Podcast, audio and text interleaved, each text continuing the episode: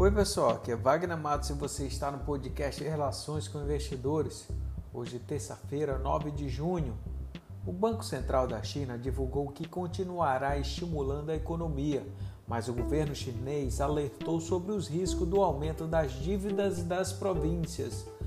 O Japão confirmou recessão técnica com contração do produto interno bruto no primeiro trimestre de 2,2%.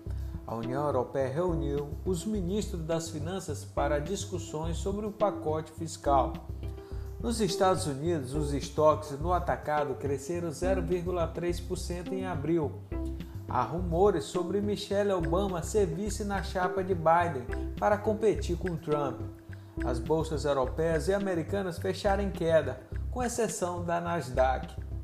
O Ibovespa caiu 0,92% aos 96.746 pontos, com volume financeiro de 32 bilhões de reais. O IBGE fez estimativa da safra agrícola de 2020 em 246 milhões de toneladas, com crescimento de 1,8%, enquanto a produção industrial indicou que houve contração em 13 dos 15 locais pesquisados.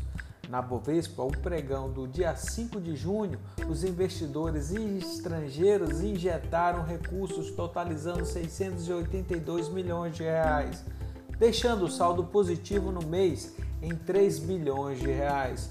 Mas no acumulado do ano de 2020 registram saídas de 74 bilhões de reais.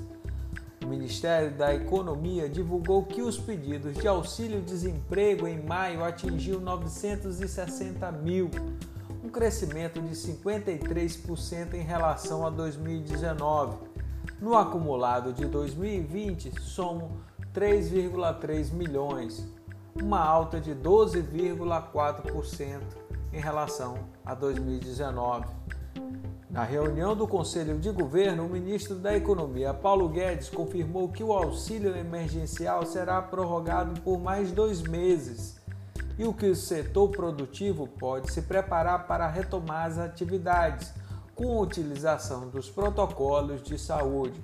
Guedes disse que depois a economia entra em fase de decolar novamente, atravessando as duas ondas, a da pandemia e o do desemprego. O petróleo tipo Brent ficou em queda de 0,85% aos 40 dólares e 83 centavos o barril. O petróleo WTI ficou em alta de 0,52%, com o barril negociado aos 38 dólares e 39 centavos. O preço do minério de ferro negociado na China ficou em queda de 1,01% aos 104 dólares e 60 centavos a tonelada. O dólar comercial subiu 0,69% aos R$ 4,88. Já o dólar futuro para julho opera em alta de 1,46% aos R$ 4,89. Agradeço a sua atenção. Por favor, deixe seus comentários e sugestões. Um grande abraço a todos e até mais.